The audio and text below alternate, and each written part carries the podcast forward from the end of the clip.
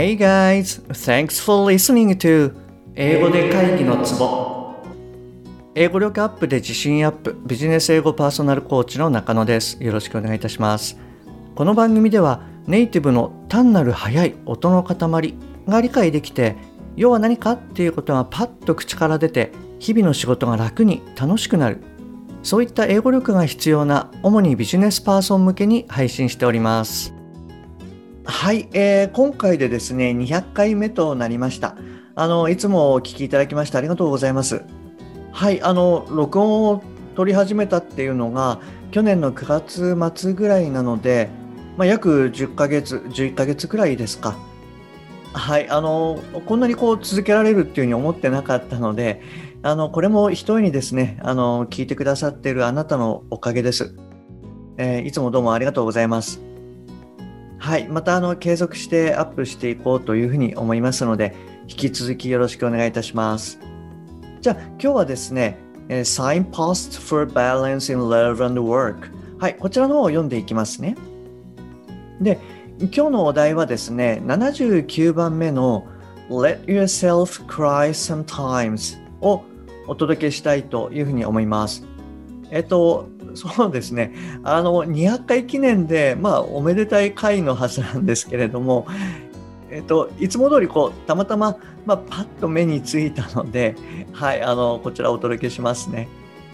そうですね。で、今日、あの、最後まで聞いていただきますと、そうですね、あの、ちょっと、まあ、肩肘張らずにですね、たまにはこう感情の赴くままに行動してみるのも悪くないなっていうふうに思われるかもしれませんので、ぜひ最後まで聞いてみてくださいね。え本題の前に1点ご連絡させてください。え今200話目記念プレゼントで LINE のお友達向けに最短最速でビジネス日常会話が上達する本当に大切なたった3つのことという動画と PDF をシェアしてます。動画約1時間、PDF 約50ページです。で、ご覧いただいた方からはですね、英語学習者の問題点を明確に分析している。すごく丁寧に考慮されてて素直に聞けました。すべてなるほどと思いながら拝見しましたといった嬉しいコメントをいただいてます。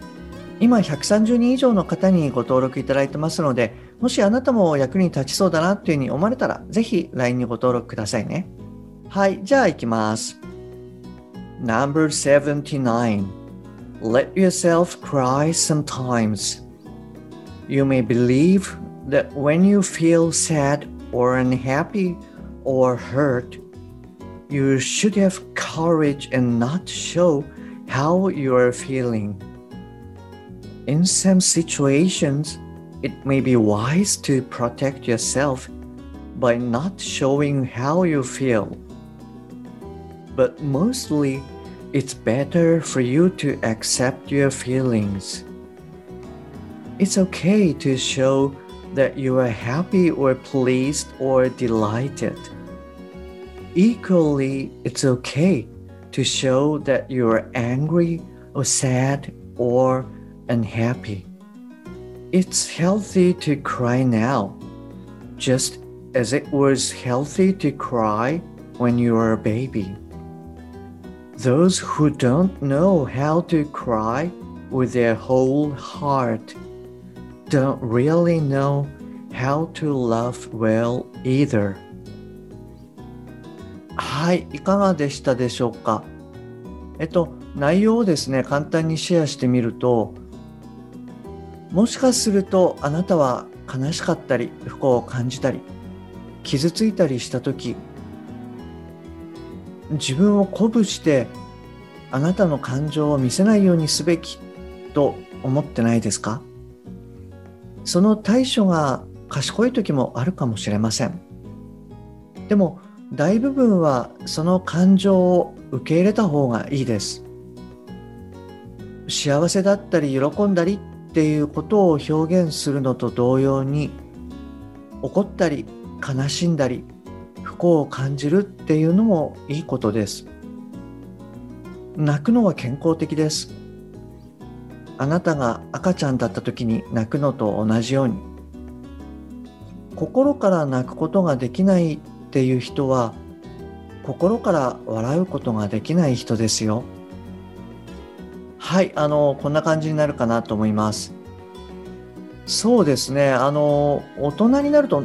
どうでしょうね。あんまりまあ泣くことってないですよね。あのまあ、うちのあの娘たちはですね、えー、昨日なんだろう姉妹喧嘩っていうのかなそれをしてまあ半泣きになってたりとかしてますけれどもまああんまり大人ってないですよね。あなたはなんか最近いつ泣いたかなんていうのを覚えてますか？これ多分まあ女性と男性とで考え方が違うんだろうななんていうふうにも思います。まああとは年齢ですかね。まあ私もあの若い時はやっぱり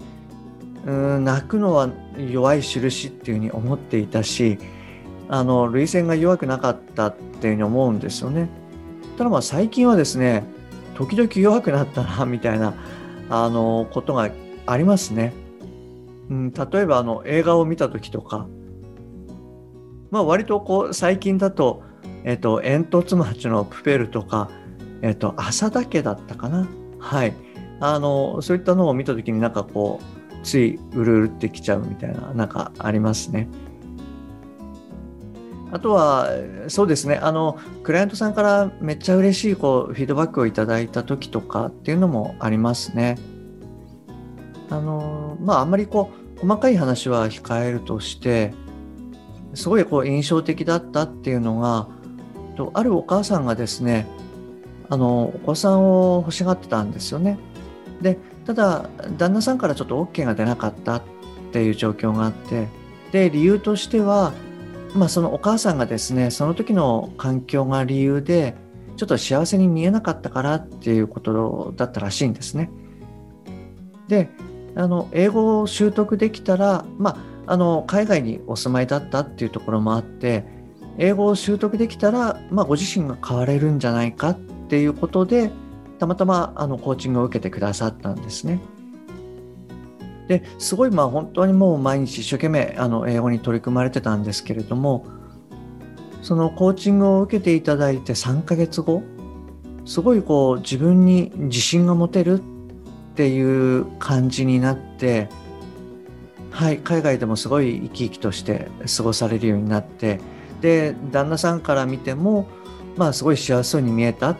ていうことだったらしいんですね。であのその後ですねコーチング終わった後に、まあ、無事に解任されたっていうご報告を受けたんですね。でその時は本当にもうめちゃくちゃあの嬉しくなっちゃってですね、えっと、まずそのシェアオフィスであのメッセージを読ませていただいたんですけれども、まあ、思わずこうバッてなんとなくこう涙がですね自然に、はい、あの出てきたなんていう経験もさせていただきました。まあ、めちゃくちゃありがたいですよね。でおそらくあの150話目だったと思うんですけれども泣いたりこう怒ったり切れたりっていう感情を表に出すっていうのはあの決して悪いことばかりじゃないんだと思うんですよね。あのあもちろんあのなんでしょうねそのその結果自分だったり他人をこう傷つけるっていうのはそれはまあもちろんあのダメですよ。でも感情を表に出すっていう意味ではあのいいと思います。であの、まあ、何かのこう出来事に対して本当はこう泣いたり怒ったり切れたりしたいっていうのに無理やり理性で押し殺してしまうとまあ似たような出来事が起きることを極端に恐れるようになってしまったり避けたりするっていうような行動に出てしまうっていうことがあります。でその時の感情をこう出し切ってしまえば出来事と感情っていうのを切り離すっていうことができるんですよね。なので似たような出来事が起きるっていうのを恐れにくくなるっていうことがあのあります。でまあこれはですね実はあの英語習得にもまあ関係してくるんですよね。で英語と直接関係ない出来事だったとしてもなんかその時のこう感情が残ってしまっているとうん、英語を人前で話す時にも躊躇してしまうなんていうことがあります。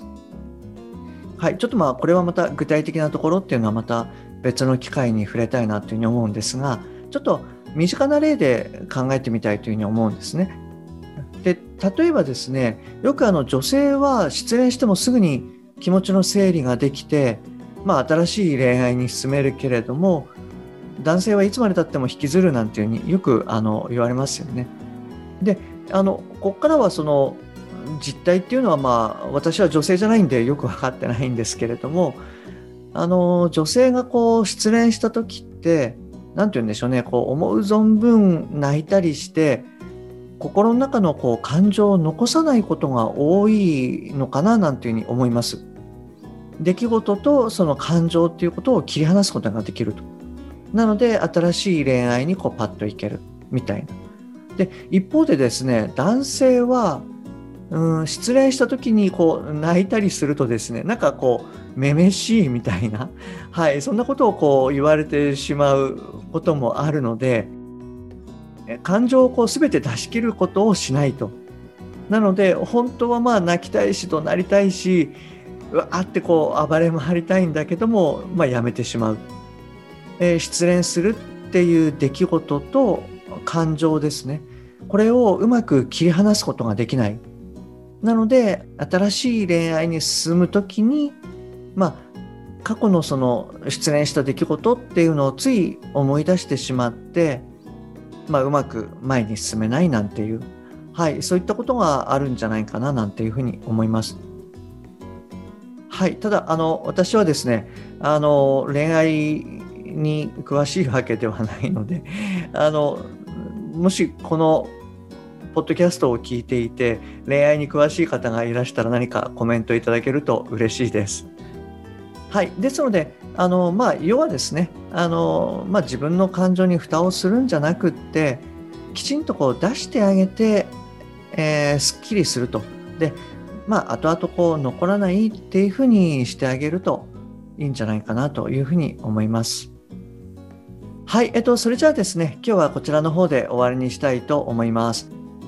え今日も最後までお聴きいただきましてありがとうございます。もし今回のが役に立っていれば、ぜひ購読ボタンを押してくださいね。番組に対するご意見などはすべて LINE 経由でお受けしております。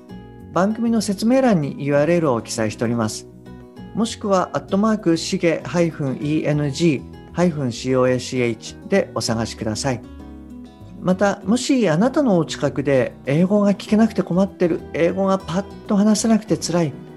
電話会議が大変っていう方がいらっしゃいましたら、ぜひこの英語で会議のツボを教えてあげてください。一人でも多くの方にお役立ちいただけると嬉しいです。Okay, that's all for this week. Thanks for listening to 英語で会議のツボ See you next week. Bye bye.